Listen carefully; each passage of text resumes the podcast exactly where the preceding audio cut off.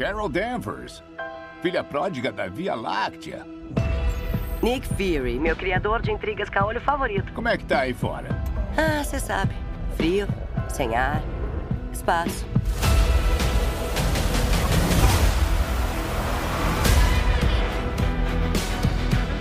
Capitã Marvel, a aniquiladora.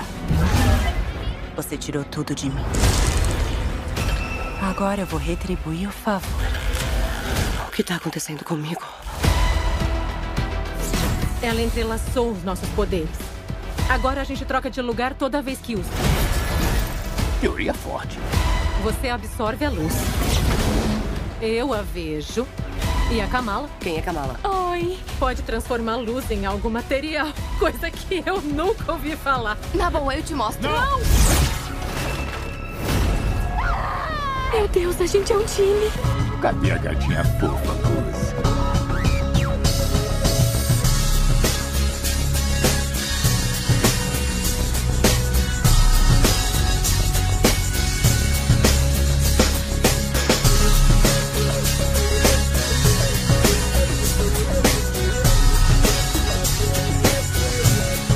Bem-vindos, senhoras e senhores, a mais um episódio do nosso maravilhoso podcast para falar de filmes e séries de TV. Nós somos os podcastinadores. Eu sou Fernando Caruso e aqui comigo, flicando de posição no espaço-tempo cada vez que a gente usa os nossos poderes, estão Elvésio Parente. Midnight, not a sound from the pavement. É o quê? Has the moon lost her memory? Que isso, cara? She's smiling Cara, alone. a gente tem visita hoje. O que você tá fazendo? Ué, memories. Não entendi, não entendi. Tem isso no filme?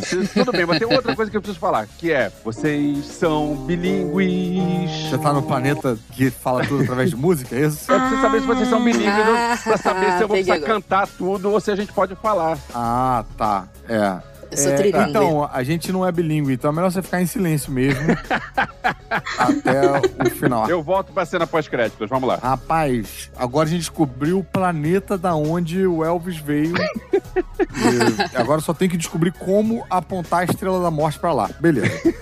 E nós temos duas convidadas muito especiais hoje. Aqui conosco também está a assessora de imprensa da Panini, a maior editora de quadrinhos de super-heróis do Brasil, que da Europa do momento. Tá aqui, ela tá com a chave do tesouro sentada no- no- numa pilha de revistas, senhoras e senhores. A deusa amazona Samela Hidalgo.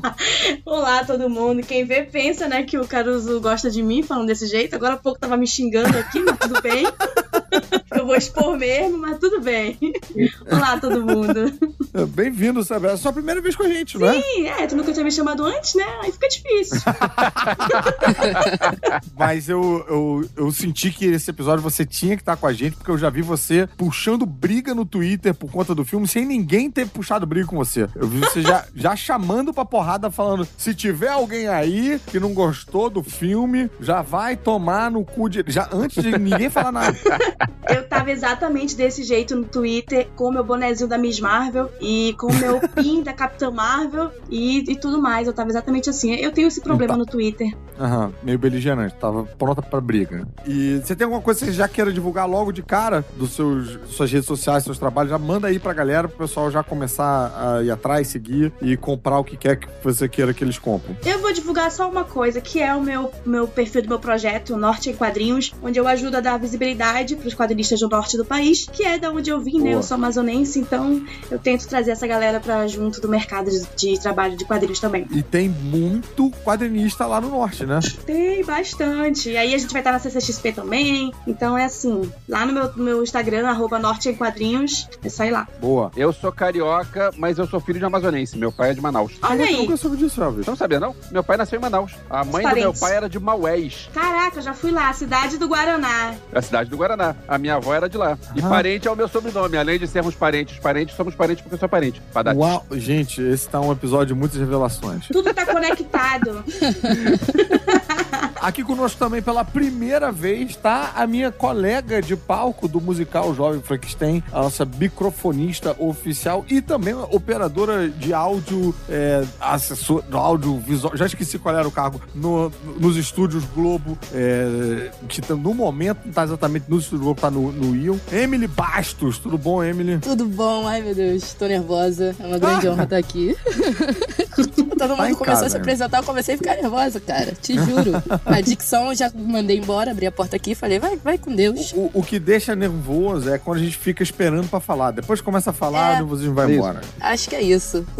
Então o importante é ficar falando o tempo todo, tá? É, não parar de falar. Entendi, entendi. Eu vou tentar seguir todos os meus aprendizados de podcast que eu ouço aí na vida. É isso aí. Então, E hoje a gente Simbora. vai esmiuçar o filme As Marvel dentro do possível, lembrando cena a cena, porque a gente, eu, eu preciso já ser sincero com todos os ouvintes aqui, é, a gente adiou a gravação desse episódio por minha culpa. Eu tô rodando um filme, eu tinha um dia de folga, que eu reservei esse dia de folga pra gente falar do, de, de As Marvels, eu tava super empolgado. Falar de As Marvel parece falar de asmático, né? Falar do filme As Marvels, tava super empolgado. eu tinha assistido o filme no dia da, da gravação. Olha aí, ia ter sido perfeito, cara. Já tá fresquinho. Cara, tudo culpa do Caruso. Não, culpa da, da chuva. Vamos botar assim, porque. A culpa é do cinema. É, cinema. Vamos, vamos culpar a chuva e o cinema brasileiro. Porque aí choveu e aí a gente teve que adiar mais cena, enfim, aí eu perdi a minha folga. Aí eu tô agora na minha segunda folga e com o celular em modo avião pra se eles precisarem de mim, eles se fuderem lá, porque eu não vou. Agora a gente vai ficar falando só de Asmarvel cena por cena, assim que a gente voltar desses recadinhos.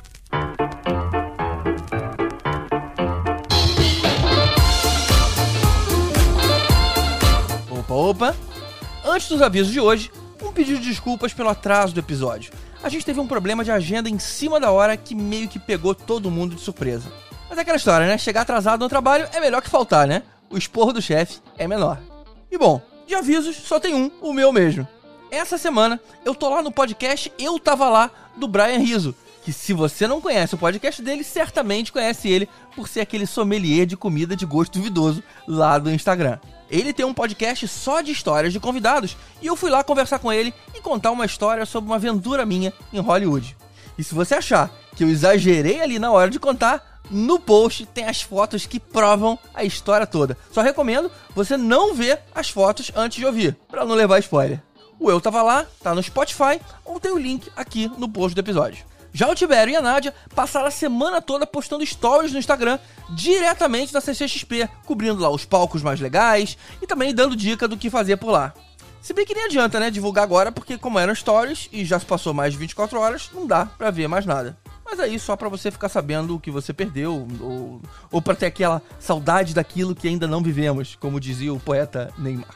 Ah, e antes de ir pros agradecimentos, uma boa notícia aqui. Esse ano vai ter episódio de Star Wars. Quem ouve a gente sabe que a gente adora finalizar o ano com um episódio sobre Star Wars, mas a gente acaba ficando meio refém do- dos filmes e das séries que acontecem em dezembro. Esse ano, todas as que tiveram a gente já fez, mas surgiu uma ideia muito legal pra gente fechar esse ano no universo Star Wars. Segura as pontas aí. Agora sim, antes da gente ir pro tema, vamos fazer o agradecimento àquelas pessoas que ainda bancam esse projeto. Os responsáveis diretos por esse projeto ainda existir. Então, muito obrigado a todos aqueles que vão lá em apoia.se barra podcastinadores contribuir com qualquer valor, mas especialmente os nossos iodas. Sérgio Salvador, Gilberto de Queiroz, Ricardo Pires Ferreira, Eduardo Starling, Rodrigo Aquino, Carlos Eduardo Valese, Pedro Neto, Ricardo Gomes, Samila Prates, Márcio Alves, Carlos Cunha e Glaucia Beretta, aos Super Saiyajins Alexandre Bom, Sérgio Camacho, Pedro Ferrari, Diogo Vale e Josué Gentil, aos Mestres dos Magos Bruno Mancini, Marcos Especa e Marcelo Parreira, e aos Super Tanos Hugo Fagundes e Ricardo Varoto. Se você vê valor nesse projeto, gosta do nosso podcast, considera a apoiar a gente. Os apoios vêm diminuindo, mas eles ainda cobrem os custos fixos. A gente está preocupado com a hora que isso não acontecer mais. Aí a gente vai precisar conversar internamente para ver o que acontece, mas ninguém quer isso, né? Então ajuda a gente a manter esse projeto no ar por mais o tempo que vocês quiserem. Quer comentar sobre o episódio? Comenta aqui no post desse episódio ou lá nas nossas redes sociais, arroba podcrash. Vamos seguir agora com as Marvels.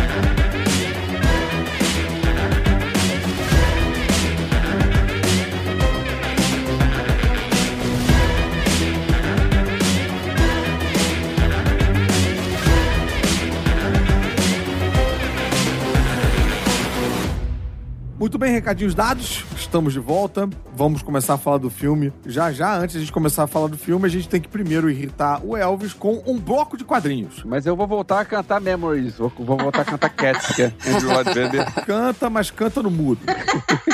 canta à Antes, vontade. antes de entrar no, no bloco de quadrinhos e no filme, deixa eu só fazer um protesto aqui, rapidinho. É, nada a ver com o filme, mas Ah, com mas a vai- distribuição do filme. Não, porque é o seguinte: Uau. não fizeram sessão de imprensa no Rio de Janeiro. Não fizeram? Não fizeram sessão de imprensa no Rio de Janeiro. Denúncia.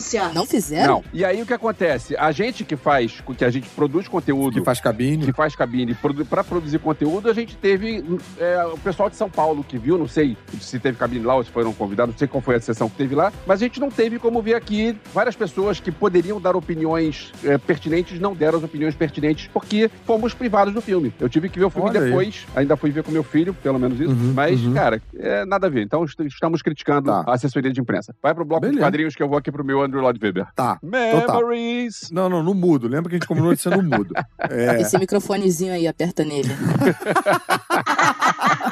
O Tibério é mais malvado, ele diz, aperta nesse, nesse vermelhinho aí. É. Mas vamos lá, esse filme, ele, eu acho que o que dá pra gente falar de, de bloco de quadrinhos é mais sobre um personagem que ainda não tinha aparecido no seu total com seus superpoderes, que é a. Eu chamo ela de binária, mas ela não é binária. A Photon. Mônica Rambeau. É, a Mônica A Mônica. Rambeau. Isso. É, a gente teve a estreia dela na telona, mas assim, ele não é muito. Eu posso estar errado. Sem o Tibério aqui, eu fico um pouco inseguro. Mas ele não é muito baseado em nenhuma história, nenhuma saga é, famosa, nem nada disso. Samela leu alguma coisa nessa linha? Tipo, falando de planeta com música, essas coisas e tal? Não. Não, que eu lembre, não. Mas se você, que é muito mais velho que eu, nunca leu, então caramba. assim, fica aí também não.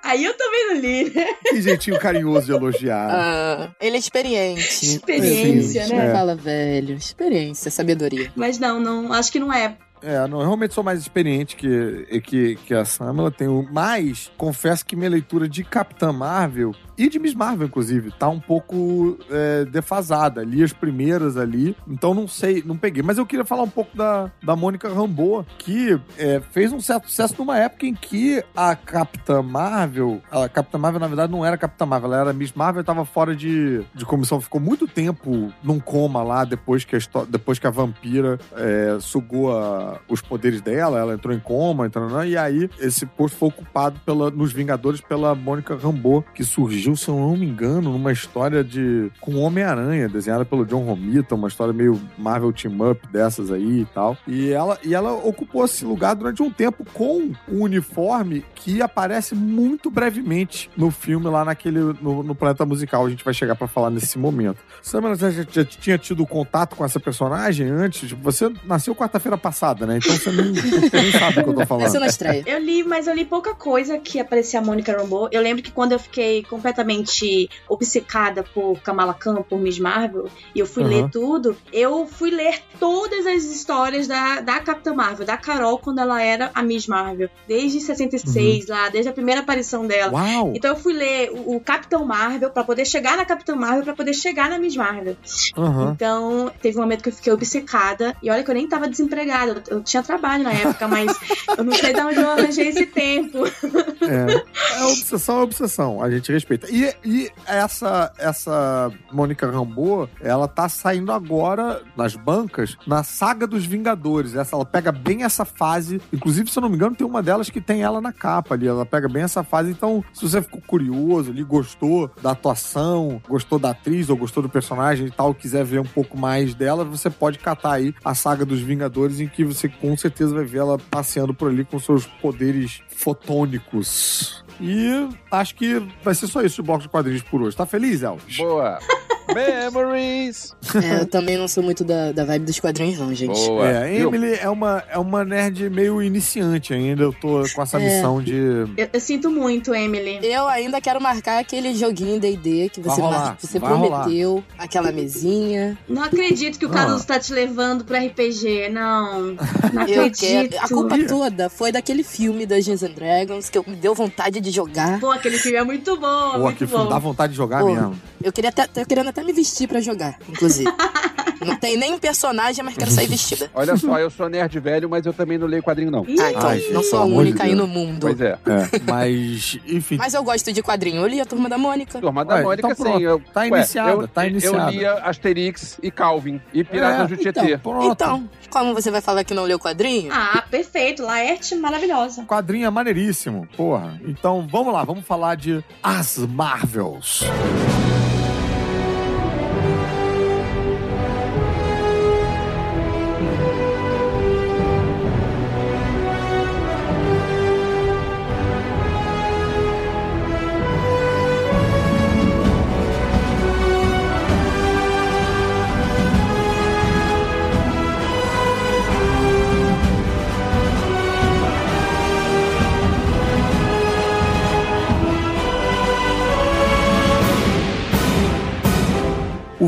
começa no espaço, não é isso? Com- Começa no espaço. É com a vilã ou é com a. Já, a- começamos benzão esse episódio. Eu não sei, eu não sei dizer se começa com a vilã ou se começa com alguma memória da Carol. É. Ela tá com aquele cochilinho lá, com aquele É objeto dos Chris. Por causa do meu filho, eu trazei pro início, eu perdi o iniciozinho. Nossa senhora. Pois é. Meu eu- Deus. A gente vai perder a carteirinha de podcaster com esse episódio hoje. É... Vai perder porque Bem- tá falando, porque tá falando da- das Marvels, né? Mas ok. Por quê, cara? Não, nada. Ih, você tá. Briga, briga, Ah, briga. tira ele da chamada, hein? Briga. Você tá aqui pra representar os incel, é isso? Você tá nessa. Dando, dando voz pro. pra esse Bem, tipo de gente? o Tô filme- usando o- com as melhores pessoas. A gente começa o filme com a coisa da barreira, uma barreira que a, a Mônica Rambeau vai encostar na barreira e aí dá um, uma ziquezira ali, e aí Ah, ela é. já dá um chance na, na Miss Marvel. Então a gente apresenta primeiro a Capitã Marvel, a Mônica Rambeau, ali no espaço, aquela questão da barreira e tal, né? Tipo, alguma coisa naquela aquela proteção ali, que tem uma tem um buraco, tem uma falha que ela vai ver o que, que é, com uma, tipo uma, um rasgo na tessitura da realidade do espaço-tempo, sei lá que caceta era aquela. E aí a gente vai pra vilã que tá atrás de, de um bracelete. A vilã que tem, inclusive, o martelo do do camarada Kree do, do primeiro Guardiões da Galáxia lá, o Ronan, o acusador. É, eu acho que ela ocupa essa função aí. O martelo ficou... O martelo sobrou, ela pegou o martelo pra ela. A vilã, inclusive, que é o quê? Esposa do Loki na vida real. Isso. Trazendo uma fofoca aqui. Mentira! Que É sim. babado. Atriz é? Ou, ou nos... Atriz. ou- É, atriz. Uauza! Do Tom Han, Han- esse nome aí Tom britânico. Hiddleston. Toma, é. Viu? Caraca, olha aí, gente. Que tá, esse Natal vai É. ser muito bem servido nessa casa, hein? Todo mundo. Que delícia. Os dois ganhando dinheiro, né? É uma família É. que é difícil falar o nome, que é o Hiddleston e ela é a Zawe. Zawe E, Ashton. E ela pegou o sobrenome dele, ela virou Azal e Hiddleston.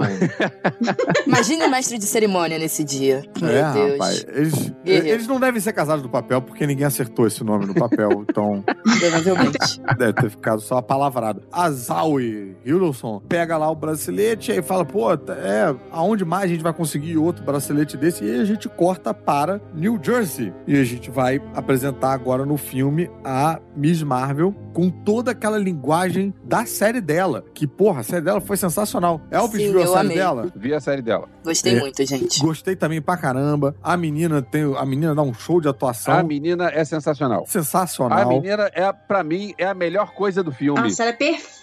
Parece que tiraram ela do quadrinho. Ela é. É. paquistanesa, ela tem 21 anos de idade e ela era fã da Marvel e chamaram Sim. ela pra fazer o seriado. Então você pega a personagem dela, que é uma menina nova, fã, que tá deslumbrada com, a- com esse momento, e é mais ou menos a história da atriz, porque ela tá, de repente, num, no longa-metragem da Marvel ao lado da Brie Larson. Então foi perfeito Exatamente. isso. E ela tá muito bem. Eu achei que ela é, de longe, a melhor das três. Ela é muito carismática mesmo. Muito, muito, Muito. muito. Ela é perfeita, cara. Parece que realmente tiraram ela e a personalidade dela do quadrinho e colocaram na, no É. MCU. Sério, é, é sensacional. Eu ouso dizer que ela é a cola, né? Daquele trio. E tá Que aí. sem ela, o trio não vai funcionar. É, não, e o Alves também botou, ela realmente, ela dá uma salvada nos momentos cômicos ali, né? Ela Sim, fica nessa, sim. nessa função que seria, sei lá, de um Paul Rudd num filme com os Vingadores e tal. Ela realmente, e essa é uma função de alta responsabilidade. Você, contrastando com o Brie Larson, que é uma puta de uma atriz experiente, ela carregar a comédia da parada, cara, isso é... E ela,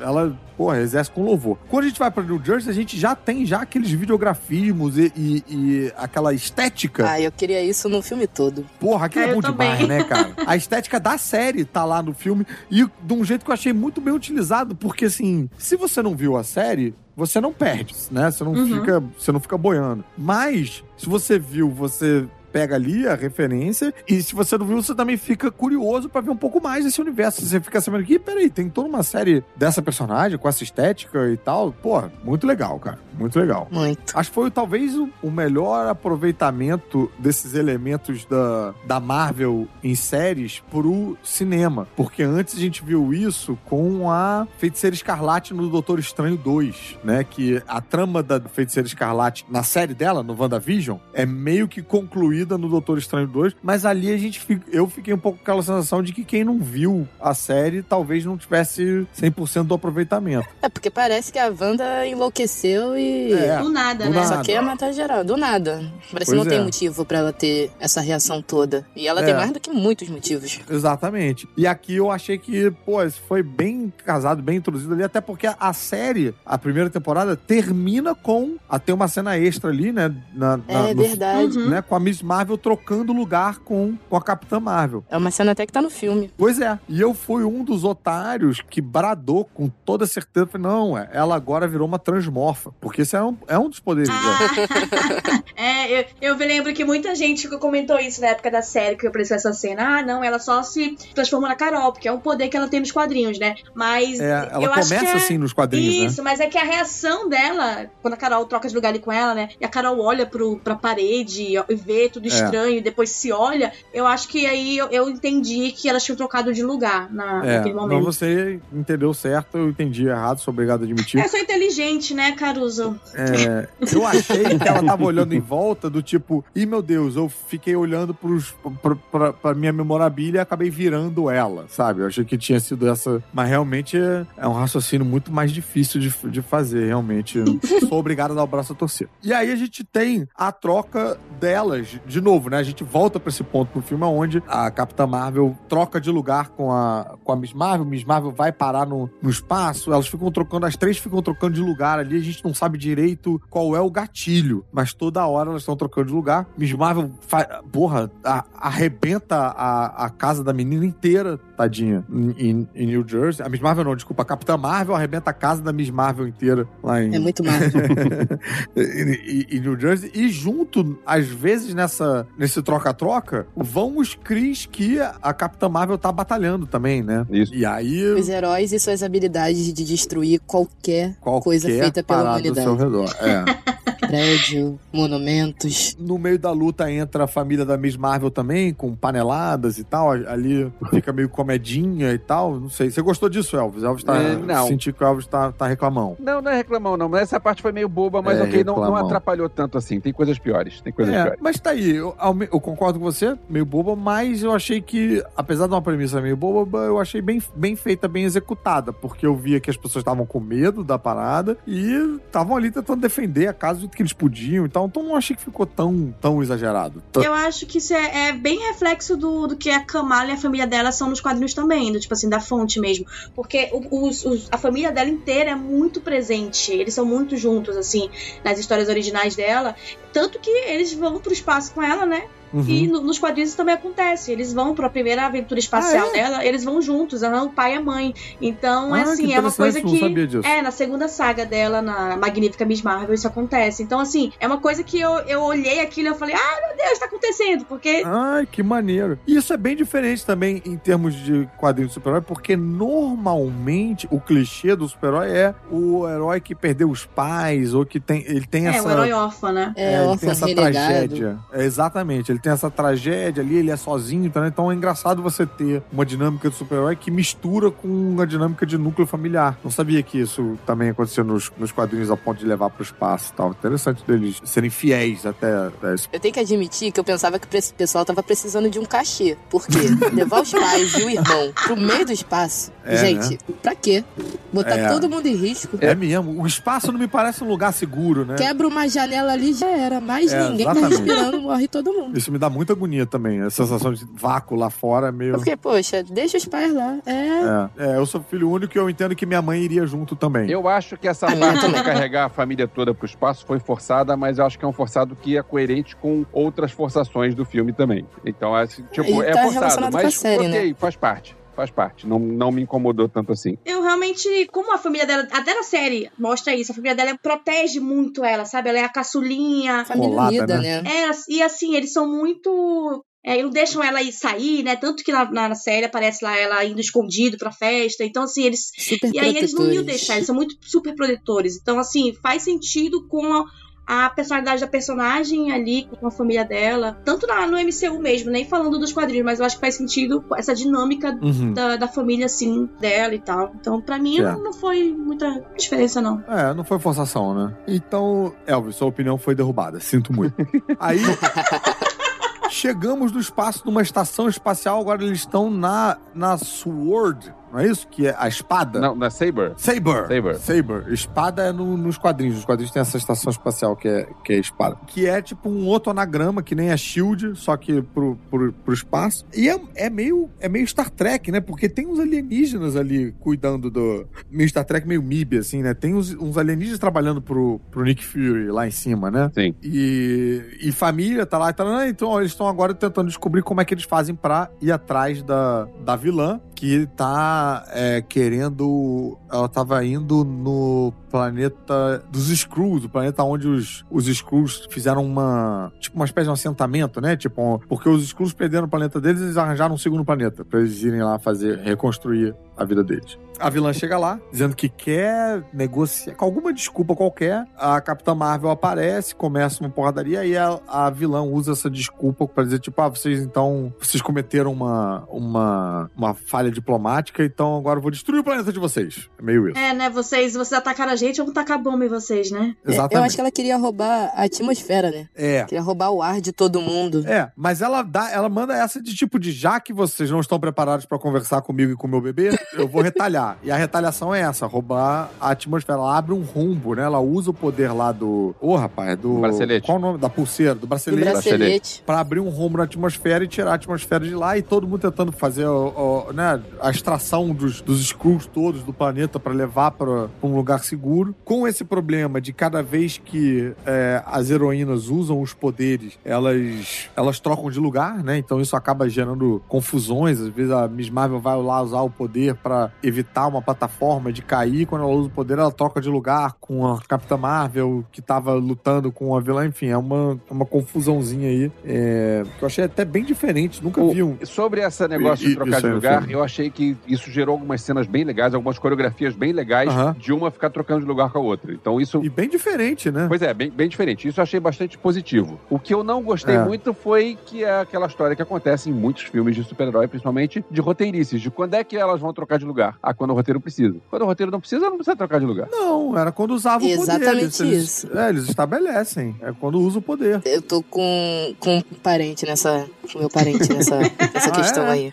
É porque parecia que. Era só quando elas usavam a mão esquerda. Aí depois parou. Não era mais a mão esquerda. Era simplesmente um desejo do roteirista que elas precisassem trocar, trocar de lugar ali na hora. Eu não, tá, Hum. não consegui entender realmente em qual poder, Qual é a qual momento, qual dinâmica que é necessária pra elas trocarem de lugar. Depois elas foram aprendendo um pouquinho. Mas. Usou o poder, trocou. Só que tem umas coisas assim, tipo, voo é um poder, né? Pois é. É, e aí? Não vai trocar? Então, mas É. eu acho que ela estava só trocando quando usava o poder de energia lá, porque as três, o poder das três é sobre Ah. energia, né? É, acho que a Mônica até explica isso lá, no- lá na- quando ela vai conversar com a mãe da Kamala, né? Com a família. Sim. Ela fala que as três têm poderes baseados em energia, só que de formas diferentes. Então é quando elas usavam esse tipo de poder. E é uma coisa, é uma energia de refração de luz, é um negócio de energia com onda luminosa. Tem, é, Isso, não é, algo assim. Né? É um, Ah, então um- acho que voar ou sei lá o que, acho Não que não conta, não né? Contaria. Acho que é só quando elas usam mesmo a- essa parte da energia.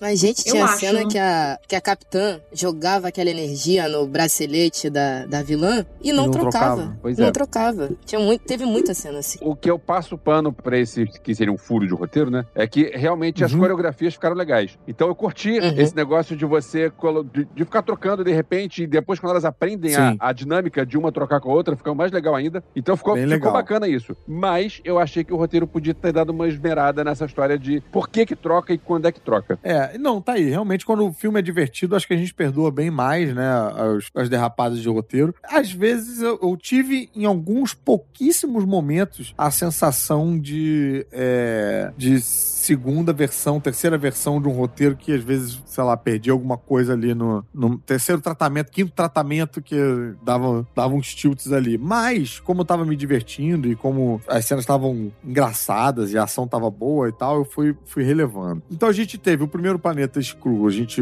roubou o oxigênio, né? Depois elas vão lá pra nave. Teve todo também um diálogo pra justificar por que que a, a Kamala Khan tem que ir com elas pra essa aventura perigosíssima. Ela é uma adolescente, ela é menor de, ela é menor de 21 anos de idade, né? Pra, ela tem que se justificar pra mãe é, por que que ela tem que ir ali, que achei que dava pra convencer melhor também a, a senhorinha lá. Foi divertido o diálogo e tal, mas eu fiquei meio tipo, gente, eu não sei, agora que eu sou pai também, eu fico meio, eu não deixava não. Ela e o Peter são o terror do Estatuto da Criança e Adolescente, esses dois. Nossa, Ela o verdade, Peter, cara. Meu Deus do céu. Não, e esses dois, eles não estudam, Cara. né? Não estudam, já, já se formaram, né?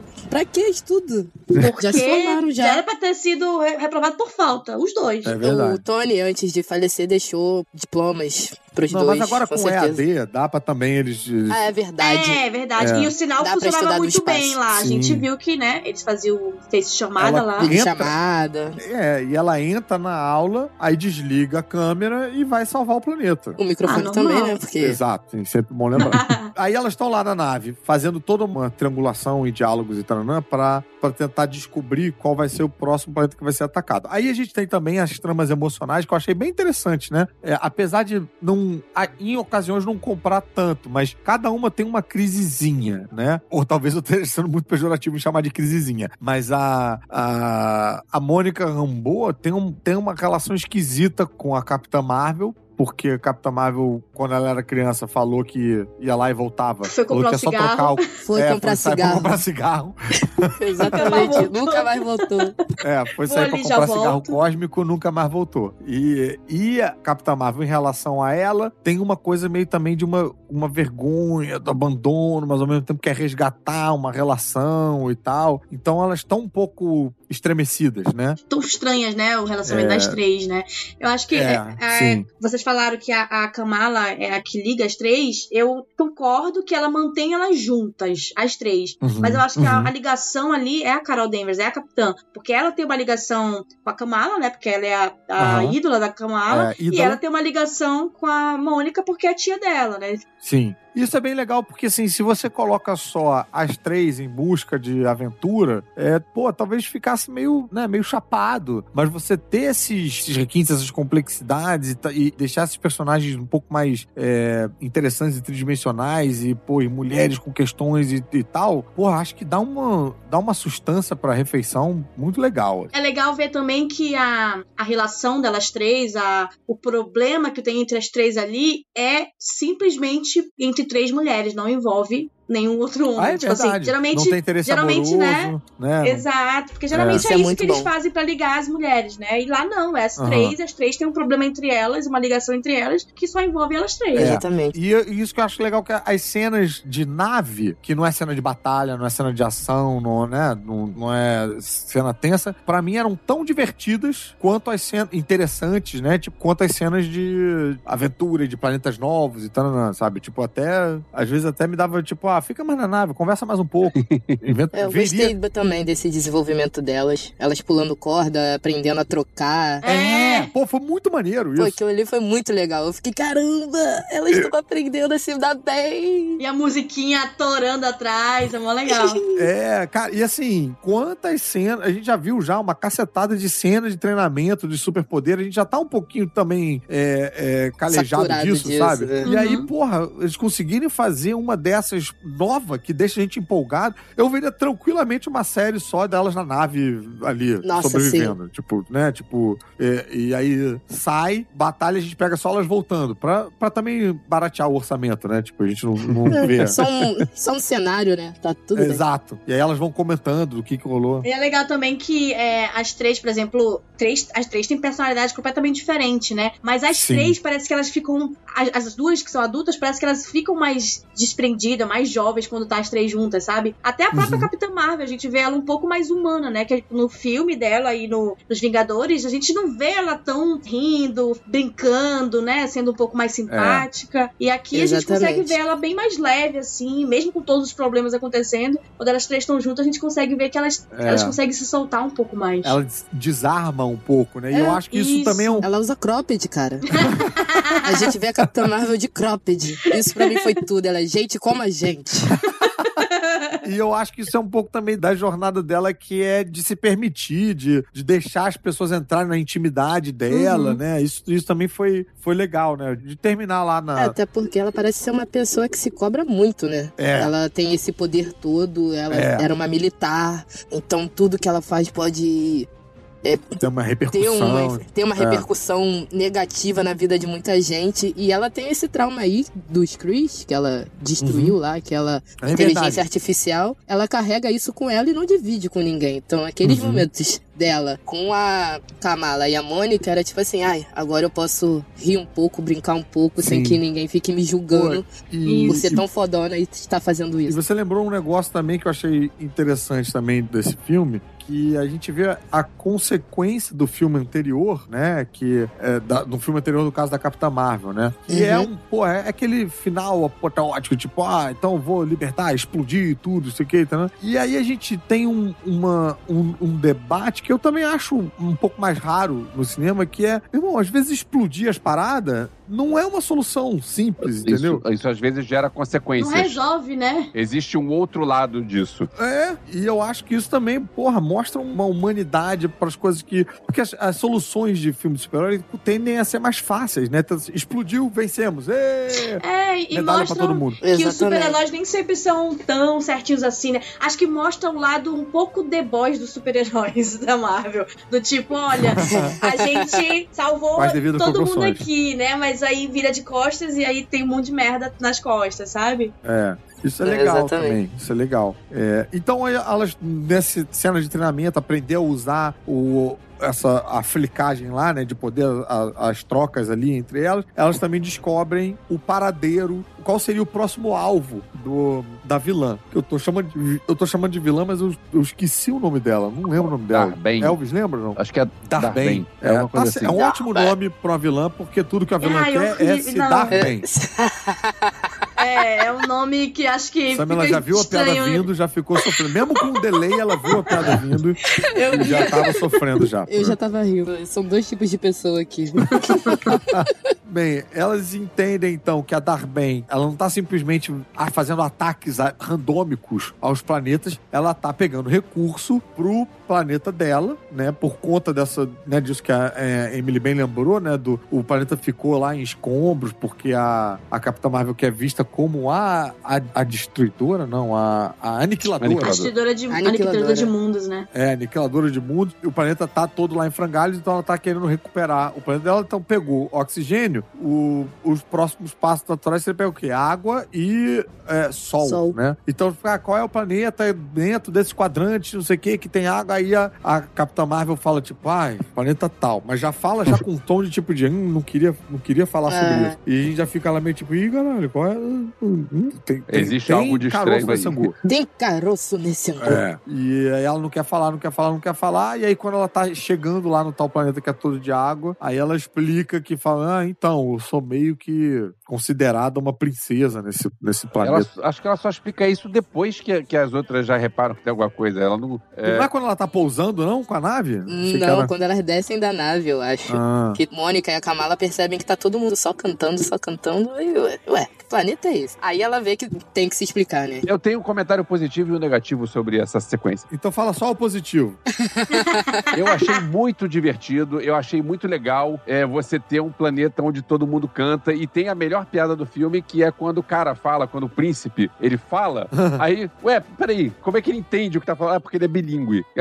Porque É, as bom. pessoas só entendem o que é cantado, as pessoas não entendem o que, é, o que é falado. Eu achei isso genial. Agora, eu achei que faltou uma Taika Waititizada lá pra dizer o seguinte, você está fazendo algo absurdo. O algo absurdo é, não tem sentido isso. Essa, essa coisa não, não faz o menor sentido de só entender quando tá cantando. Então, se você faz um troço absurdo, você tem que abraçar o absurdo. Você tem que admitir que aquele absurdo faz parte do, do, do seu ser. Eu achei que o filme pensou, Ah. vamos fazer algo absurdo? Ah, mas não ficou tão legal, então vamos largar o absurdo? Aí largaram muito rápido o Ah, absurdo. não achei isso, não. Engraçado. E até porque, assim, du- du- duas coisas. Uma é que eu acho que o. Essa coisa, ah, só entender quando a pessoa canta, não acho que é tão absurdo, não. Já conversei com uma, uma italiana que namorava meu primo, tinha vindo, vindo pra cá pro Brasil, e aí perguntei pra italiana, eu falei assim, ah, porra, italiano pra português, às vezes a gente entende italiano, mas no italiano vai entender o português também. Perguntei, tipo assim, falando pausadamente, você fez um bom voo? A italiana olhou pra mim como se eu tivesse falado. E aí, aí eu fui perguntar de novo, aí o meu primo falou: ah, não, ela não entende. Aí eu falei, eu não falo nada de italiano, eu, cara, sem paciência, eu falei, ah, ah, feito um bom novo. Aí ela, ah, sim, sim.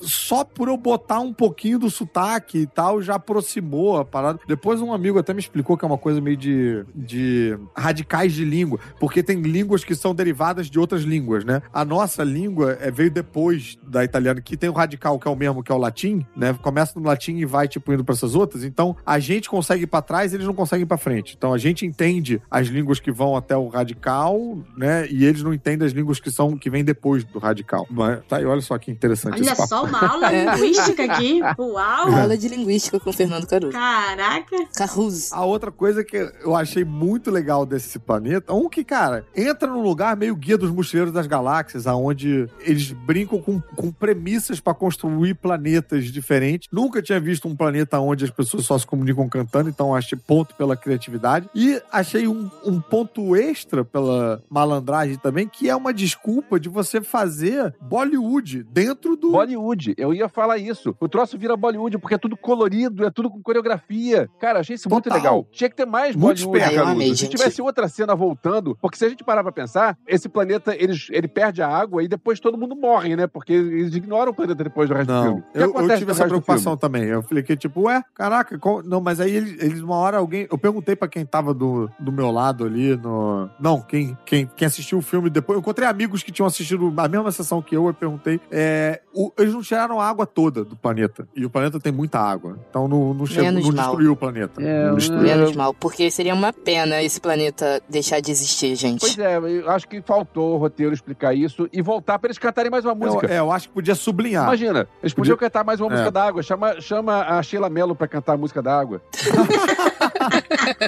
Eu tô virando água, Andy, Isso aí. corredeira abaixo. Isso aí. Que pena que eu lembrei disso. A minha vida estava melhor quando eu não lembrava disso. Eu desafio o GG a usar essa trilha como mudança de bloco. Bom desafio, gostei.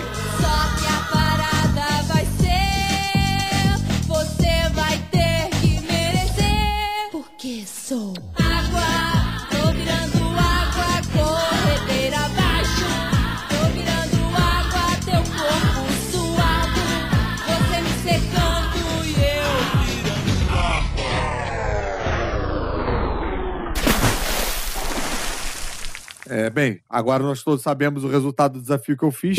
Vamos continuar falando do filme na busca aí pela, pela vilã fazer a vilã se dar mal. eu confesso que quando saiu as primeiras imagens do filme e eu vi essa cena de dança no, ness- nessa parte No aí do trailer? planeta, é, não, saiu mais imagens mesmo, as fotos, assim, antes do trailer. Saiu as fotos sobre essa cena e eu pensei, ah, vão incorporar, é, sei lá, a cultura paquistanesa, Aham. né? Deve ser igual como ela tem na série, né? Que a Kamala e a filha dela dançam lá no, no casamento. Eu falei, ah, vai, deve ser isso, vai passar alguma cena no Paquistão e etc. Uhum. Mas aí depois depois me surpreendi. Chegou na hora do, do, do É, negócio. Às vezes do filme, acharam falei, que ia ser mais fácil de ok. absorver, transformar o Paquistão em outro planeta. É bem coisa americana mesmo. Normal, né? É, exato. E o, o nome do, do cinema de, do Paquistão, na verdade, não é Bollywood, é Lollywood. Ah, Bollywood é o da Índia. tem outro então. É, é que tem uma diferença lá. Olha aí. Sim, é, tem um outro centro Mas lá. todos são musicais, né? É, todos têm essa pegada. Todos têm essa pegada. E isso, Caruso, você tá, tá igual os americanos. Eu não entendo de cinema indiano, mas quando eu vi o RRR, eu ouvi falar que tem mais de um tipo de cinema indiano diferente. Isso. Eu- Nossa, o RR é muito bom. É Enfim, muito esse bom filme é esse muito filme, muito legal, muito, muito legal. Lá na Netflix, né? É. Todo mundo fala muito, bem disso é, aí. Tipo, Isso. pensa uma coisa exagerada. Já não, é mais exagerado do que você pensou. Você não vai conseguir imaginar algo tão exagerado quanto aquilo. É muito legal. E é três horas de filme. Três horas de coisa exagerada. Três horas de exagero. É, é uma hora pra cada R. Isso. Vamos voltar lá pro nosso filme aqui. Bem, pegou oxigênio, pegou. A água tem que pegar sol, ela vai pegar a terra. É isso, né? O sol do E nosso sistema solar. Isso, e tem um caô com uma infecção na nave lá. Eles estão vendo umas, uns pontos de invasão na nave lá da, da Sabre. Eles já falam, que isso? Ah, tem 32 pontos disso aqui. E eles descobrem lá um meio que um ovo alienígena dentro da, dentro da nave. Tipo, e fica Eu um- fiquei confusa com aquilo É. ali. Quando gente, apareceu, eu também. Eu fiquei uns tipo, ovos. da onde que tiraram isso? Eu fiquei confuso como é que alguém Do liberou nada. uma sequência dessas A no filme. confusão ainda não, não começou ainda. A confusão vai começar já já. Como é que alguém liberou uma cena dessas no filme? Isso, Porque a gente tem uma dinâmica meio aliens ali, com uns, um- É. uns ovos esquisitos e tal. Parece um cérebro. E aí a gente descobre que o Goose teve filhote. O, o A gatinho. Goose. A É, acho que é fêmea. É a Goose. Mano, ninguém castrou esse gato. Impressionante. Cadê a centro de zoonose do, do espaço? A pergunta que eu faço é como essa gata engravidou? De quem, né? De quem? Ela é, ela é auto. Como é que é quando a pessoa, quando a pessoa, quando o animal se É auto-engravida? Gremlin. É tipo cavalo marinho, sabe? acho que é mais fácil ser Gremlin. Cara, essa, essa parada não faz sentido nenhum, porque o. Irmão, mas que sentido você que faz? É um gato alienígena. Num, num- É um gato alienígena que come uma pessoa e a pessoa vai ficar pequenininha. A pessoa, isso é, é uma máquina do Umpa Lumpa? Não. É- Não, ele a- tem. é- é, isso é explicado. É, uma, é um portal. É o saco da Hermione. É. a bolsa do gato Félix. Não sei se eu explicaria dessa maneira. Mas... E essa cena questão com os gatinhos comendo as pessoas e matando as pessoas e depois inventaram. outro. Mas matou todo mundo É, que o e- gatinho é, comeu. Isso é, um pouco angustiante, porque as pessoas não parecem estar confortáveis com. Ninguém tá confortável, todo mundo, socorro, o gatinho vai me matar e matou Gente, As pessoas estão fugindo. E aí, Um bando de tentáculo te puxando pra dentro de um gato minúsculo, filhote. É. Quem vai ficar confortável com isso? E o pessoal no, no alto-falante, né? enquanto Não tava, fujam. enquanto tava Não rolando essa cena, gatos. tava rolando a música Memories, do Cats. Vocês não lembram disso? É por isso que eu fiz a minha abertura. Ah, por isso! Ah, Agora eu cara, saquei eu a não me liguei que Memories é do Memories Cats. é Não me do liguei Cats. que era pouca. Putz, é muito engraçado isso, Elvis. Muito É que eu tenho engraçado. trauma com cats, né? Depois dessa última versão, eu- eu- até gato assim eu tento fugir. Eu nem cheguei a assistir. Eu, eu, eu me odeio, mas não é esse ponto. Eu preciso ver, mas eu sei que é ruim. Eu não vi também, mas eu sei que é muito ruim. É, eu não cheguei a assistir, não, mas me parece o tipo de programação bacana de se fazer com, com vários amigos, assim, e, e entorpecentes. Eu lembro que teve o, o desenho animado do Tico e Teco e os Defensores da Lei, que zoa um monte de outros filmes, e tem a parte, Sim. o beco do CGI ruim e tem os gatos do Cats.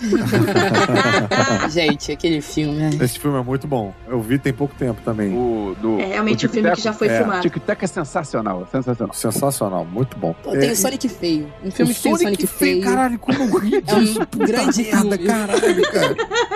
E com esse nome, né? Tipo, é muito maneiro entrar nos créditos. Sonic feio. Sonic caralho. Muito bom, cara. Muito bom. É, é louco isso ser da Disney. Mas, enfim, tamo lá com os gatinhos. Os gatinhos.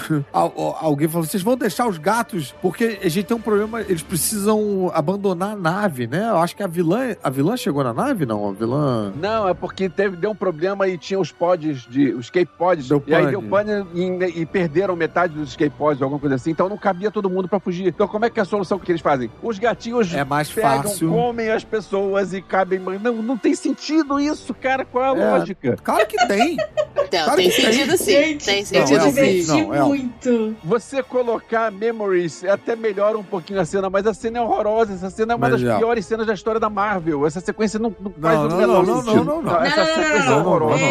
Pô, Não, teve Thor não, 3 não, não. inteiro. Ele é de uma ousadia. Ousadia é você botar todo mundo cantando. Ousadia inteligente, ousadia boa. Essa é horrorosa, essa cena é horrorosa, horrorosa. Não, horrorosa. não, não, não, não, não, não. Não, tá errado. Qualquer frame cena. dessa cena é melhor do que o filme Morbius inteiro, tá? Então não. Morbius da MCU, melhor do contigo. que Thor 2, 3. Melhor do que Homem de Ferro 3. Não, olha, olha que a gente vai Thor, Melhor do que Homem-Formiga e a Vespa 2. Thor 3 é legal. Mas Thor, Thor 3 mas é legal. Thor 2 é melhor sim. É melhor Não, do que. o Thor- é, eu digo, melhor do que Thor O Thor 3 3 não é é, melhor do que Thor 2, com certeza. Melhor do que. 3 é legal. O Thor América, um e o Toda dois First saga é é. Homem-Formiga. Porra, melhor do que os Ai, eu Eternos inteiro. Ih, Não, mas ah, o- eu gosto dos. Eternos. Que isso? Ok, você gosta, mas os gatinhos são mais maneiros, gente. Não, não são. Você pode gostar, mas são ruins. É, muito mais legal. Me divertiu muito mais os gatinhos. Nossa, eu ri muito dessa E, cena. cara, é uma questão matemática. Qualquer, isso de- podia cair no Enem. Podia cair É mais fácil você transportar 12 gatinhos do que transportar 300 pessoas numa tripulação. É uma questão matemática. Isso é- Se um gatinho come você, você morre esmagado. Isso é ciência, cara. Não morre esmagado. Falei que tem um portal dentro deles. Você não respeita a física, brother. Cara, aí,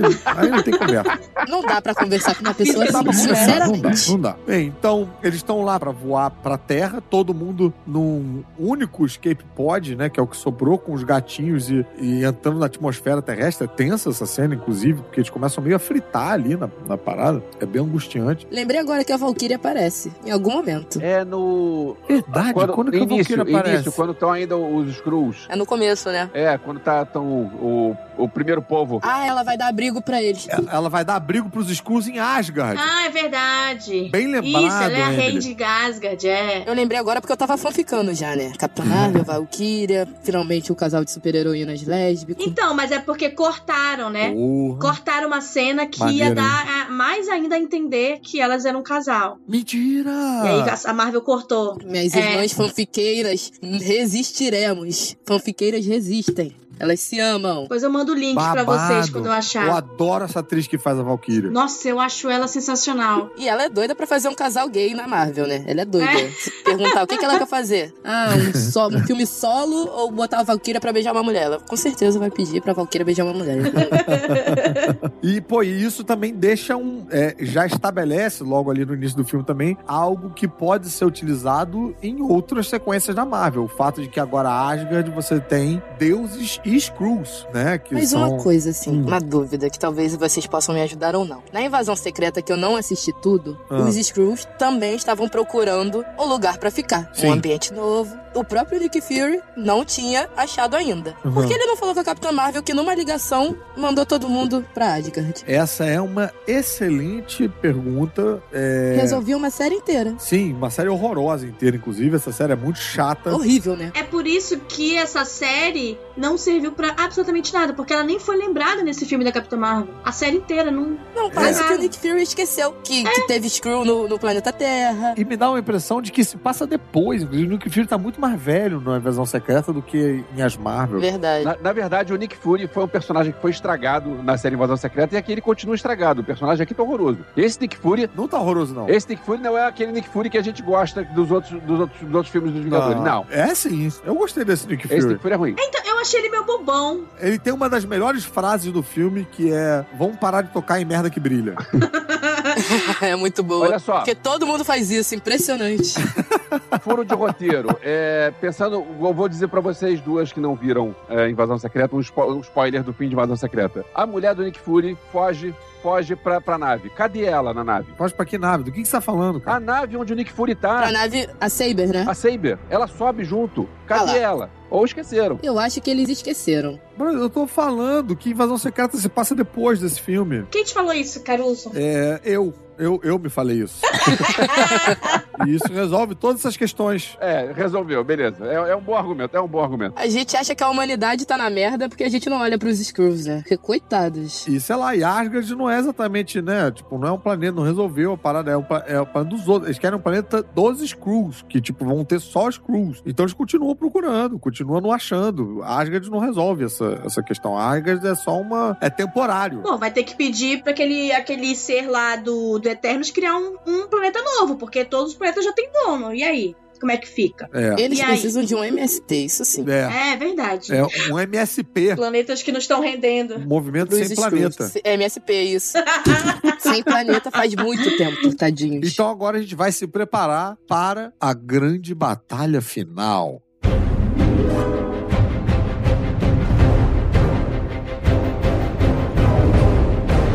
E chegou o momento do bloco derradeiro. O momento final do filme, a gente vai ter a, a última batalha, agora a batalha pelo Sol. O Sol da Terra, que a gente sabe que os outros planetas. A gente assistindo, a gente, nós terráqueos, assistindo o filme, a gente sabe que os outros planetas têm grande chance de se fuder. Agora, a Terra não pode. Não dá pra. Ih, perdemos, levaram o Sol embora. Não, não tem como. Então, essa batalha tem que ser definitiva. Tem que ser definitiva, tem que derrotar a vilã. A, a vilã dessa vez não pode o quê, Samela? Se Se dar bem. Boa!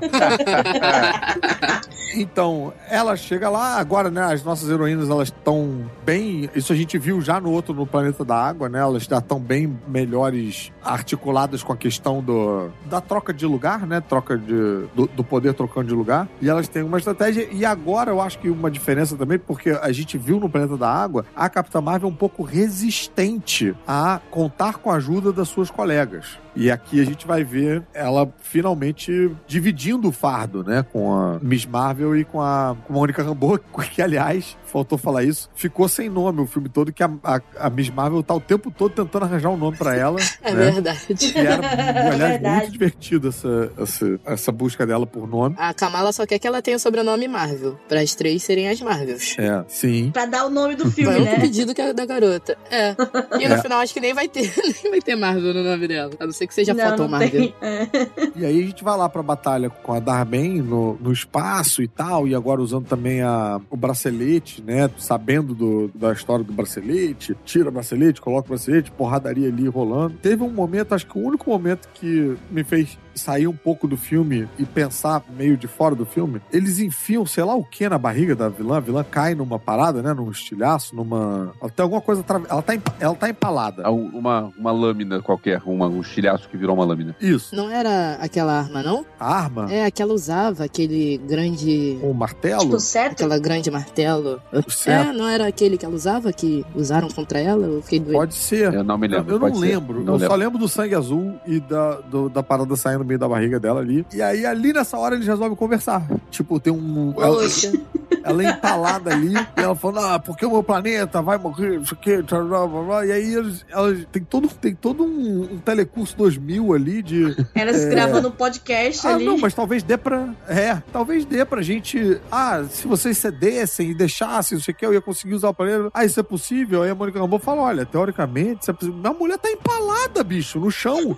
Me deu uma certa agonia. Tanto momento pra conversar com ela, né? Falar, então, dá pra gente tentar por essa forma. Que tal você não destruir É. vários planetas assim? Pô, isso me deu uma certa agonia, ter essa conversa com a mulher empalada ali. E eu fiquei um pouco tristinho também, porque ali estava se apresentando uma solução não porradística para o conflito, né? Uma solução não, vi- não violenta para o conflito. Um pouquinho E mais é- pacífica. É, e aí eu achei, ah, pô, tá aí, que interessante. Talvez olha uma redenção da vilã, a redenção da, da Capitã Marvel que se sente culpada por ser aniquiladora de planetas e tal, e encontrar soluções diferentes que não simplesmente bater nas pessoas, eu acho bem interessante quando isso acontece saber? nos quadrinhos. Eu, eu gostei, eu gostei. Apesar de essa cena toda do final, pra mim, eu acho que é a parte menos interessante do filme. É, barriguinha, né? Uhum. É, eu achei chato, eu achei. Não, não tava bem feito, eu achei que ficou um silêncio, não tinha música, eu acho, rolando É. ali, não tinha uma trilha sonora. Eu É. achei mal feita essa cena final. Então, isso pra mim é que tem cara de, de segundo, terceiro tratamento, de alguém que falou, espera aí,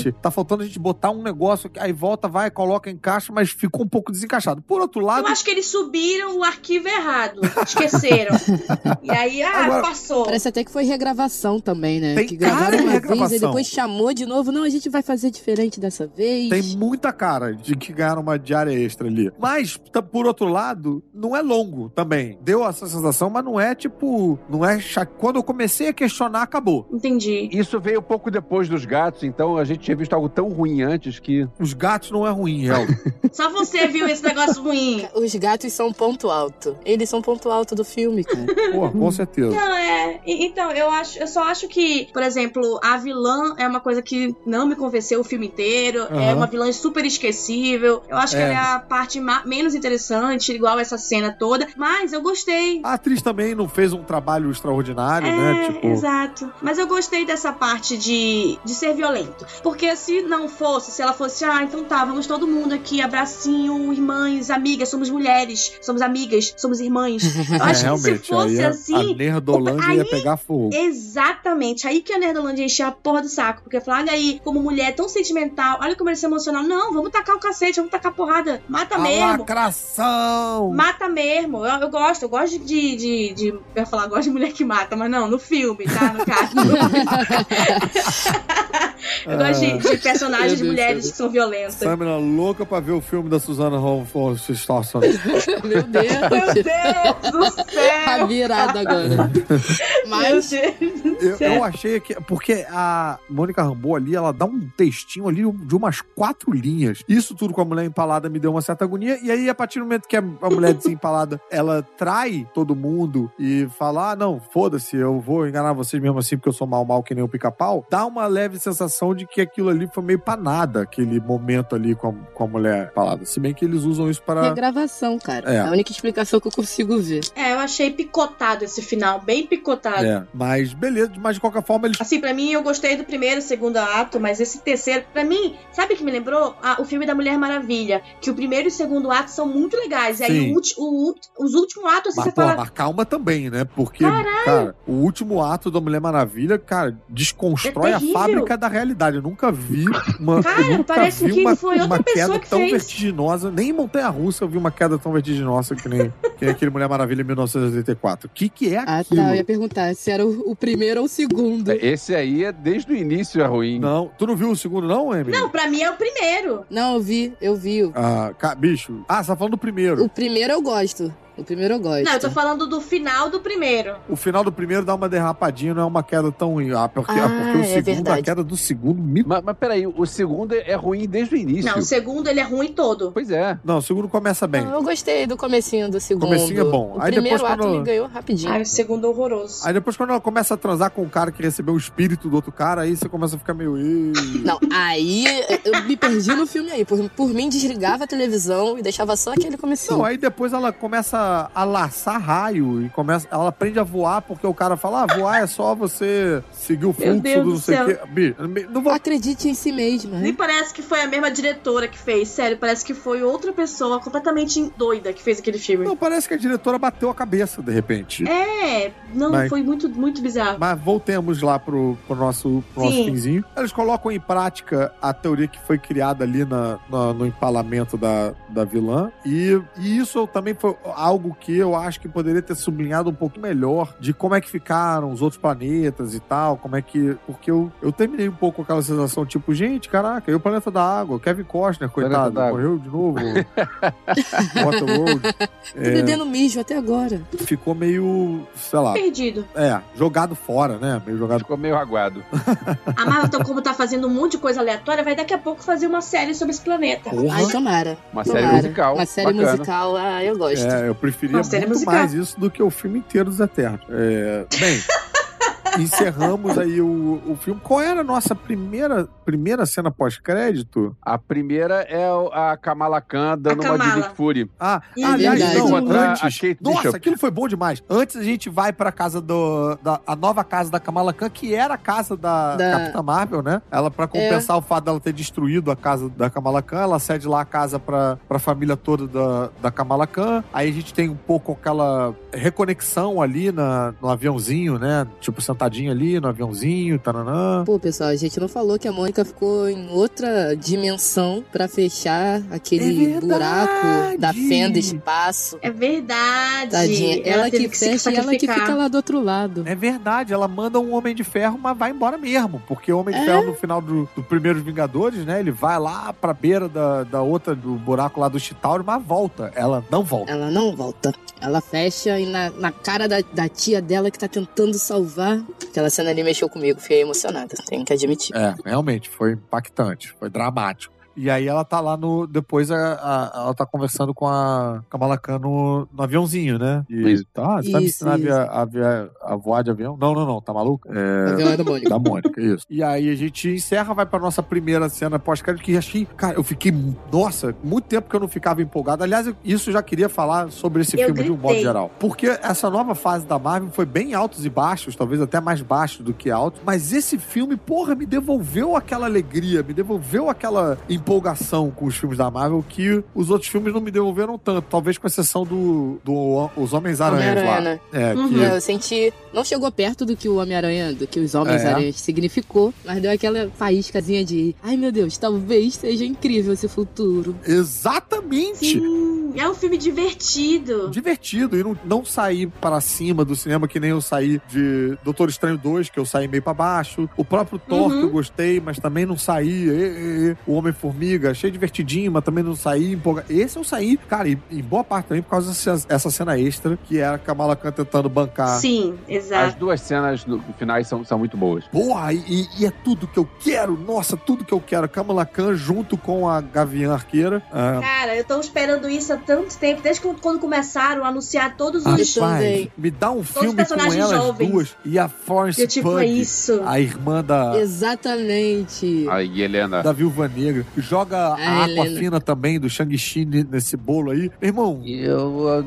a Aquafina não achei tão. Ah, mas eles provavelmente não vão fazer isso, Cara, né? E olha que a gente tá tendo muitas super-heroínas. É uma grande leva de super-heroínas. Os incels devem estar, meu Deus, É. se rasgando de dentro pra fora. É isso num aí. nível. Vale falar é, qual é a cena ou todo mundo que já chegou aqui nesse ponto do podcast já sabe o que, que é? essa que a gente Ah, tá falando sabe, agora? né? Isso. Ué, a gente não falou, não? Não. Não, a gente não falou a Kamala. É, é, A Kate Bishop chega em casa e tá lá a, a Kamala Khan com o discurso de Nick Fury de vamos juntar um time.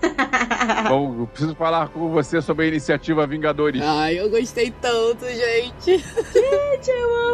Aí ela fala, não, os Vingadores novos, eu não sou tão nova assim, eu já tenho 23 anos. cara, nossa, e juntar essas meninas, porra. O cara tem que ser muito talentoso pra cagar isso aí, bicho. Porque, nossa senhora, essas duas É. meninas ligam a câmera e, e deixa elas soltas que já valeu. Elas são muito carismáticas, né? Muito Não, carismático. e eu, e eu tava esperando por isso, porque já tá tendo, né? A Marvel tá fazendo esse movimento, né, no MCU, de renovar o público, porque a gente que começou a assistir há 14 anos atrás, a gente já tá velho. Eles não querem mais a nossa, a, a nossa ida ao Nosso cinema, eles querem renovar o público, é. Então eles estão É. trazendo esses jovens é, heróis pra, pro cinema, desde que eles começaram a anunciar é, a Kamala, a Kate Bishop, a América Chave. Eu, fiquei, eu já fiquei vendo, eu falei, ih, vamos fazer Jovens Vingadores. Vem aí, vem aí. E aí, quando começou a aparecer, e nessa cena eu falei: é isso. Falta só juntar os filhos da Wanda, né? Os filhos é, imaginários dela. Falta juntar a Kate, falta juntar a Estatura, né? Que é a filha lá do Scott. Eu falei: vamos, vamos formar os Jovens Vingadores, vem aí. Eu, é uma, a melhor equipe pra mim de é, jovem essa, dos quadrinhos, então eu tô animada, animadíssima. Eu É. também. Me empolgou muito essa cena, fiquei muito, muito animado. E achava que não pudesse acontecer mais nada pra me empolgar mais nesse filme, até a segunda cena, pós-crédito. pós-crédito. já. Porque essa, da- essa cena, na verdade, ela não é pós-crédito. Ela, não- ela é a última cena do filme. É pré-crédito, né? É pré-crédito. E aí tem outra cena no meio dos créditos, que essa cena realmente é a cena empolgante. É, e assim, fiquei muito Por feliz de definição. conseguir chegar na, na sala de cinema sem ninguém, sem ninguém ter falado nada nessa linha, sem ninguém, enfim, sem estar esperando. Ser, ser surpreendido por essa cena foi muito legal. Pra não dizer que não foi totalmente zerado, um filho da puta no grupo de quadrinhos falou: Ah, eu quero ir pra ver se a musiquinha do X-Men que aparece na. Sempre tem um corno. é, e sempre no- é nerd. Na, na série vai servir de alguma coisa ou se é. Ah, porra, vai só assistir, brother. Caralho. Eu não peguei esse spoiler, ainda bem, mas era tudo que a gente Eu esperava. não sabia de nada. Eu também não. Eu só sabia que tinha uma cena pós-créditos que estavam falando que, que era a melhor coisa do filme. Aí, mas eu não sabia o que, que era. Gente, eu não assisto trailer. Não assisto trailer, não vejo foto. É a não melhor coisa. pesquiso nada. Eu até Melhor me coisa. muto as palavras, porque eu sei que os trailers da Marvel dão entregam. spoiler. É. Eu fujo, eu fujo, porque eu gosto de chegar sendo surpreendida. Eu não tenho essa opção. Eu preciso pra fazer os releases da Panini. Eu preciso assistir e ver tudo. Não é como se eu Sacanagem. não gostasse também. É. Isso é triste. Eu muto as palavras também. Às vezes eu esqueço de mutar, me fodo. Mas eu muto também. Então fale a cena. A gente vai a, pra Mônica Rambeau acordando e ela encontra a mãe dela. Só que a mãe dela tá com uma roupa esquisita e tal, não é muito a mãe dela. E aí, quem. Meu Deus, quem é que vem? Tá- quem- ela tá numa cama, né? Tá sendo tratada e tal. Quem é o doutor que vem tratar? O doutor Hank McCoy, o Fera. Drauzio Varela. Drauzio.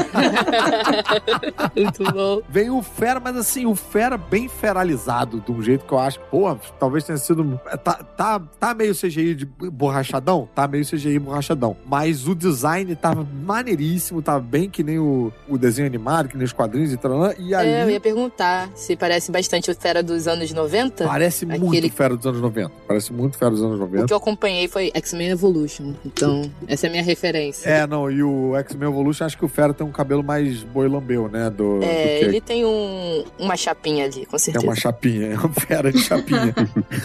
e tá dublado pelo Kelsey Grammer, né? Que é o Fraser, é o cara que fez o, o Fera no primeiro, naquela primeira leva dos, dos X-Men lá, os X-Men 1, 2 e 3, da, quando era Fox ainda. E ali a gente finalmente estabelece que podemos ter uma conexão com uma realidade com mutantes e é daí que vão vir os mutantes. Os mutantes não vão vir da nossa realidade, os mutantes vão vir de uma outra realidade. De alguma maneira, vamos ou misturar as realidades e aí a gente vai descobrir que o mundo sempre foi com mutantes, ou a gente vai abrir uma passagem e os mutantes vão poder vir daquela realidade para nossa. De um jeito ou de outro, vai ser bem difícil de explicar esse conceito para o público civil. Sim. Sim. Tava pensando muito. nisso.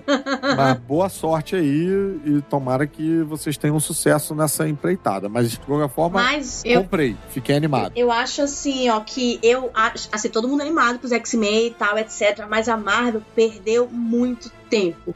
E perdeu chance, porque outra série já passou na frente sobre é, adolescentes numa escola de superpoderes, que é a Gen V lá da Prime, que do The Boys lá. Verdade. Ah, Eu Boy. assistindo, é, eu assistindo, eu falei, puta merda, a Marvel se fudeu. A Marvel se fudeu muito pra poder. Cara, mas Pra tentar- também não tá com tanta expressividade assim, vai, pra, briga, pra bater na, na Disney. Não, mas eu sei assim, porque o público civil vai olhar aquilo e falar, ai, parece copiar, ai, parece aquela outra série, sabe? Vai tipo, ficar com- é, vão ficar vai comparando ficar o tempo todo. comparando, porque a Marvel vai ter que rebolar pra fazer alguma coisa. É, claro que não vai ter a sanguinolência que tem no, lá, né? Que a Marvel é de família brasileira, mas é. Recatada do lar. recatada do lar. Mas eu acho que eles vão ter que rebolar pra tentar não se assemelhar tanto ao que já fizeram. É, eu mesmo não vi a, a Gen V, porque eu não vi, o, não vi os The Boys ainda. Tô Ah, The devendo. Boys, Tu né, ainda não então? viu The Boys? Cara, não vi, mas calma, tem uma explicação. Não vi porque eu sou frouxo e eu, e, e eu fiquei. Os quadrinhos eu fiquei com certa agonia de ler, porque o Garth Ennis estava muito. Ai, eu detesto os quadrinhos. Você leu o do o The Boys? Você tá. eu tava na Devi quando estavam publicando, lançando. né? E aí, na época, eu não podia dizer que eu não gostava, né? Porque eu trabalhava na editora, eu, tipo, não, muito legal, hahaha. Porra, eu já tava meio saturado de Garth Ennis fazendo esses, esses negócios de estupro e de, Ah, eu não aguento. Ele é-. E, Ele ah. não sabe fazer outra coisa, ele só quer chocar por chocar. Ele, ah, eu- Não, é aí que tá. Ele sabe fazer outra coisa. Ele faz umas paradas de, é, de Segunda Guerra, realistas e tal, bem interessantes. Ele conseguiu ler umas três histórias dele que não tinha estupro. Fiquei muito satisfeito. Ah, É, Mas. então, é, são raras. Quando me raras. falaram que. É, quando me falaram que. Não, tem que ler The Boys porque The Boys é, é o Garth Ennis, mais Garth Ennis de todos os Garth Ennis. Eu falei, porra, é exatamente isso que eu não quero. Deus me livre. Aí Ai, eu de- fugi. detesto, detesto tudo que ele escreve. Mas, aí eu tinha cortado The Boys da lista, mas eu trouxe The Boys pra lista de novo quando todo mundo me falou que é bem menos. sang- Lógico, né? Pra fazer a série de TV, né? É bem menos Uhum. pesado do que os quadrinhos. Então, uma hora eu vou, vou Sim. ver, vou ver. A cena de assédio, em vez de ser com o grupo todo, é só com um cara, a cena- de estupro lá, sabe? Então, nossa, eles pegaram tão. tão... Então, então eles é bem mais legais. palatável, bem mais. Ai, sim. bem mais tranquilo. Sabe? Olha, É. eu gosto de The Boys num nível assim, muito, muito muito, alto. Não sei porquê. Parece que mostra a realidade, assim. Sim. Eu não sei porquê, Eu não gente. Eu não sei explicar porquê, só tem coisa ruim ali. Ninguém é feliz ali naquele, naquele mundo. Não tem. É, a não. mulher arranca o cabelo na mão, Ah, entendeu? Ela fica careca na mão. É, então. Não tem uma pessoa sã naquele universo e, Não- e mesmo assim eu gosto. Não critico, não. Acho, é porque eu vim meio saturado da, da- Uhum. porque esse cara escrevia umas coisas assim em tudo que ele fazia, entendeu? Então eu cheguei já Ah, meio entendi. saturado nessa É, parada. o meu tava- também, é o ranço, é o ranço do É o autor. rancinho, e aí eu não, é. eu não consegui assistir e gostar por causa do, do autor. Acho que a minha vantagem é porque eu nunca li nada dele. Pois não é. acompanhei nenhuma HQ. Exato. Ah, Aí, Só pô, conheci foi a pega série. de surpresa e é isso aí. E, Pô. que bom. E muita gente, muita gente. Acho que pegou um público de fora até do, do público dos quadrinhos essa série. A galera dá uma, uma, uma pirada. Mas eu continuo achando que Gen V não vai fazer frente pra, pra Disney, pra Marvel e tal. Acho que, enfim. É, Gen V é Suzy, Marvel é Barbie.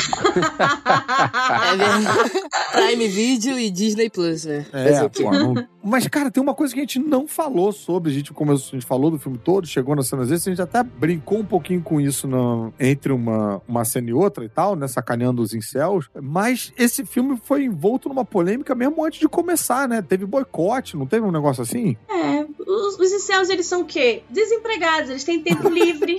É, não tem o trabalho. E aí eles ficam lá, é, não, não, não tem trabalho, não tem um, não tem uma, um namorado, uma namorada pra ficarem ali, sabe, claro, eles são acariciando. incels, Exatamente. E aí eles É. ficam falando merda na internet, porque qualquer coisa que foge do padrão hétero, branco, homem, cis, ai meu Deus, lacração, ai que lacração. Mas. Porra, meu pau na sua mão. Ah, Co- desculpa.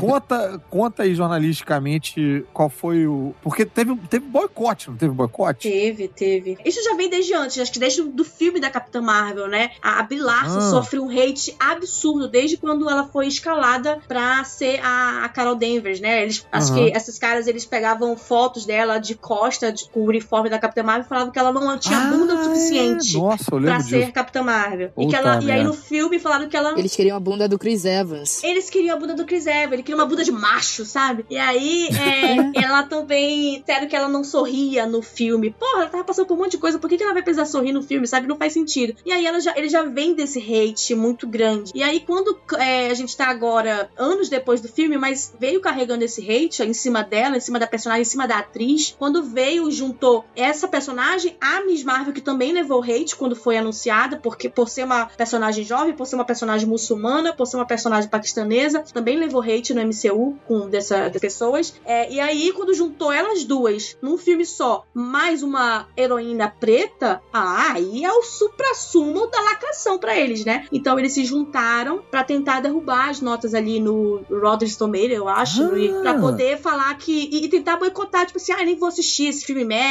esse filme é um lixo, nunca nem, nem foram assistir. E pra mim, a Marvel brasileira, a Marvel Brasil aqui, né, da cinema aí, Uhum. errou feio, feio por ter chamado vários é, canais e pessoas que tacaram um hate pesado na, época de Capitão Marvel pra pré-estreia de- do- desse novo filme. Então não faz sentido. Óbvio que ia Hum. ter uma onda de hate de Faltou vídeos falando mal. aí. Faltou, eles chamaram só os- eles chamaram só caras que falaram Só- mal do filme naquela época. E assim, poucas. Mulheres. É, poucas mulheres da cultura pop pra ver o filme e ter um contraponto. Parece que a Marvel queria que esse filme flopasse. Fraca- Fracassasse, exatamente.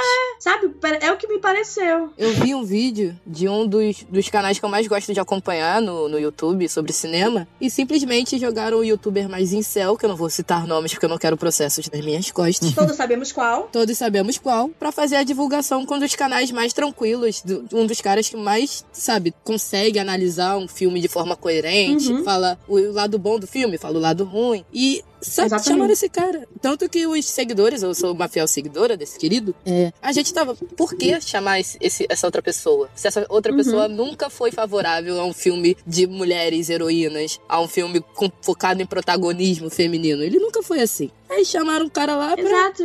É uma estratégia meio, meio, sabe? Burra. Tipo assim, vamos. burra. É, é uma burra. estratégia sincero, burra. do burra. Tipo, vamos chamar só os caras que sempre odiaram o filme e a personagem pra pré-estreia, que é onde vai sair ali os, é, né, os vídeos, as reações e etc., as impressões antes do filme estrear. Então isso gerou um hate maior ainda, e aí a galera que já não queria ir no cinema já não foi. Então, é, as pessoas realmente boicotaram. As pessoas não, né? Nossa. Os incels. Isso tem cara de time de mídia meio despreparado, né? De tipo, de ah, quais são os canais que bombam, quais são os canais que Exato, falam de. Aí, aí bota sem fazer uma triagem entre os canais, né? Ou então um, um pessoal que não queria mesmo que desse certo. Que queria ajudar, sabe? Meio que Porra. agindo por trás. Desculpa, minha mente às vezes vai muito longe. Eu assisto The Boys. É, não, eu acho que, eu acho que é, é mais questão de Eu que é assessoria, incompetente. porque isso acontece muito. Isso, isso acontece muito. Do tipo assim, ah, chama os caras maiores aí. E às vezes, né, a gente sabe que é, números não é qualidade, É. muitas vezes. Exatamente. E aí perde. Poxa, tem tanta mulher aí fazendo aí. um conteúdo incrível sobre cinema, sobre mundo geek, sobre. Sabe? Exatamente. E não lembrar delas é, é um absurdo. Simplesmente, é um absurdo. É, pra um filme estrelado por três personagens femininas. Não faz o menor sentido. E aí só deu é, isqueiro pra colocar mais lenha nessa fogueira que já tava sofrendo um hate mesmo, né, antes de, de estrear. Então, só aí deu merda. É isso, foi uma receita pra merda. É, e o filme também, acho que vem pegando também uma, um- uma rebarba aí de, de uma fase que vem sendo muito criticada também, né? Sim, uhum. De um Todo cansaço, né, da galera. De um cansaço. E olha, a Mônica só não foi mais criticada porque ninguém quis assistir, esses incels, né? Ninguém quis assistir Feiticeira Escarlate, o, o WandaVision. Aham. Porque se tivessem assistido, já iam estar atacando hate na mulher também. Que, poxa, mal ganhou poder, já tá sendo odi- odiada pelo universo todo geek dos incels, Porra. óbvio. É, não, eles já falam, né? Eles, É, geral- eles geralmente já falam da Capitã e da Wanda, porque elas são praticamente os personagens mais fortes do MCU. Só que os incel odeiam Uhum. isso, né? Porque, como assim, uma Uhum. mulher vai ser mais forte que o, o meu querido Tony Stark e o meu querido fortudo Thor, sabe? O que eu não entendo na mentalidade dessas deles, né? Que na maioria das vezes são homens, apesar de ter mulheres também, que, que enfim, não quero passar pano pra ninguém. É, Uhum. O que eu não entendo é porque eles sempre tiveram essa representatividade. Sempre tiveram um filme. E eles, e eles não vão deixar de ter. Essa é a questão. Não vão parar de fazer filme com Uhum. protagonistas masculinos.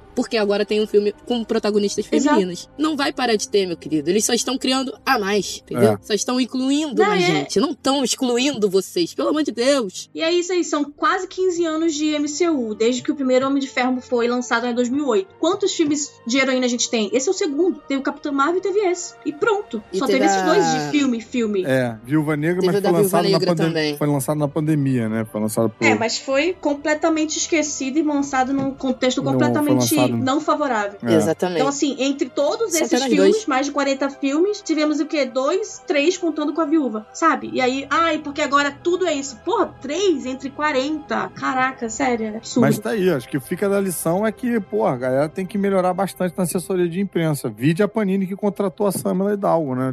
Exatamente. ah, então vou cortar os seus quadrinhos. Contratem mais mulheres também. Porque não, não, não, peraí. O brincadeira tem limite.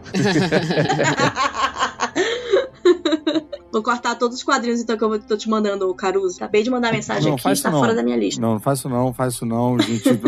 não, há, não há assessoria de imprensa que fique à altura de Samela Hidalgo. Essa, é essa Eu vi tô o que você fez aí, viu? Eu vi o que você fez aí, viu? Só porque eu tenho Ah, 1,55. Viu, viu? É, isso é um humor de alto nível. Mas, gente, acho que foi, hein? Samela, dá suas redes sociais pra galera. Gente, quem quiser me acompanhar, eu falo muito sobre quadrinhos, tô sempre falando sobre isso. É arroba Samela Hidalgo no Instagram e Samela Hidalgo com dois O no final no Twitter. E lá no meu perfil do arroba Norte em Quadrinhos. É isso. Isso aí. Lembrando que Hidalgo tem H, né? Samela Isso. Hidalgo com H. E você, Emily, onde o pessoal te encontra? Ah, só no Instagram mesmo. É arroba Emily Bastos, também com H, dois L's e Y. Só escrever tudo bonitinho junto. Uh, de bola. E eu, Verso também é com H. Aham, todo mundo é com H. Olha, olha o Caruso é o único que é, que é o diferentão hoje. Ficou de fora, hein? É, tô sem H. Mas eu conclamo todos os nossos podcast ouvintes para conhecer as nossas convidadas desse episódio, é, procurando elas lá nas redes sociais. Meninos, mais uma vez, muitíssimo obrigado. Foi maravilhoso o papo com vocês. Eu espero que vocês tenham tido. E eu queria pedir desculpas mais uma vez pelo teclado do Elvis. Pô, mas foi pouquinho. Quer mais? Tá ligado ainda. Não, não, não, não. Acho que a gente podia encerrar com Memories, né? Memories, vamos? Não, se tem uma coisa que eu não quero é, é memories nesse momento. Caraca, Samela, que agudo foi esse? Nunca imaginei que você, Samela, fosse alcançar uma nota tão alta. Aqui tem gogó. The wish you were here, but you're not. Cause the dreams bring back all the memories of everything we've been through. Toast to the ones that were lost on the way. Cause the dreams bring back all the memories. And the memories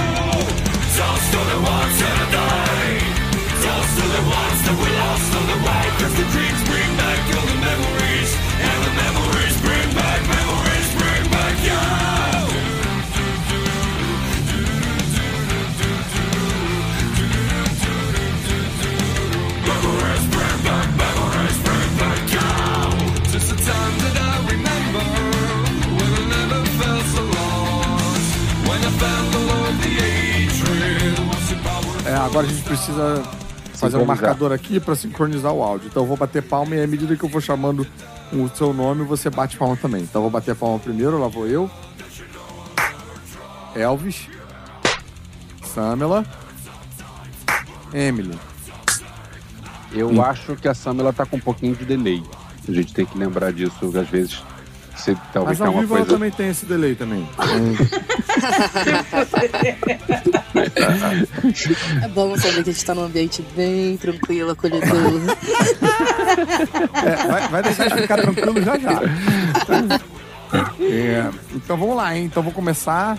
é, como é que começa mesmo, Elvis, o, o programa? Ah, tem aquela história lá. Bem-vindos, senhoras e senhores, a Isso, mais um isso, isso. episódio do. Mais, é, mais um episódio do. Não. Bem-vindos, senhoras e senhores, a mais um. Um episódio do nosso podcast para falar de filmes e séries de TV. Nós somos podcastinadores, é isso? É por aí. É algo Tá bom. assim. Então Tá tá. valendo, tá valendo. Então, 3, 2, 1.